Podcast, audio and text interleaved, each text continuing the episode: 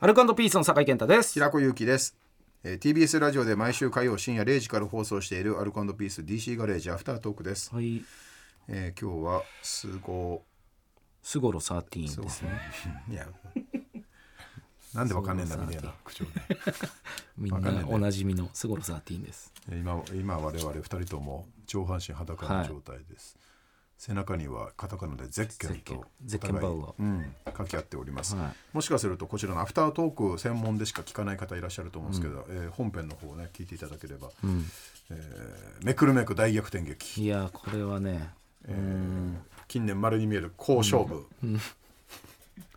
二人してゼッケンですよ、中で書いて。ここで聞聞くやついますそん で。アフタートークだけ楽しみにしてるやつ。犯人誰か知った後に紐解いていくいやー、すごかったな。 何歳までやんのこれでも、ここまで来たらとことんじゃないですか。いや78とかになってさ、うん。中敷きがさ目にギューっておいおい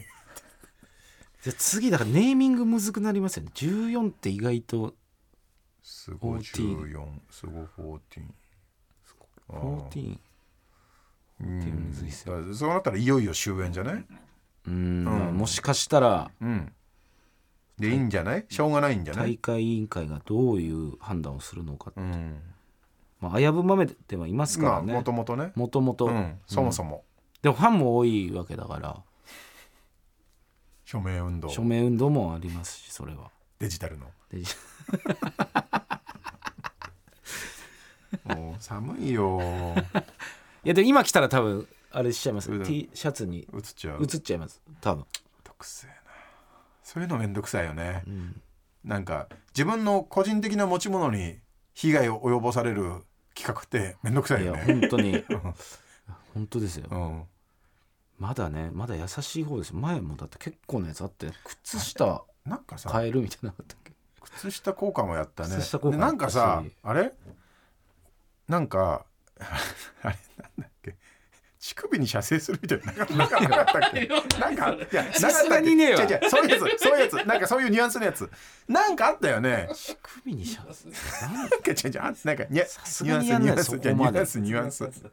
なんか、うんあれ靴下に俺じゃなくて誰とやっ違たうんで違うすか違う違う靴下の交換じゃなくて靴下が濡れるみたいな あね靴下になんかお茶か水こぼされるみたいなのあったよ最悪だね水だあだからそれは射精であるみたいなことじゃなかったっ けなんかちょ違ったっけなんかあったでしょーねあー、 いやどんどんグレードアップしてるからねやっぱりいやー変な気持ちとんでもないやつとかもあんのあるんだほらとてもじゃないけどコンプラ上出せないやつ な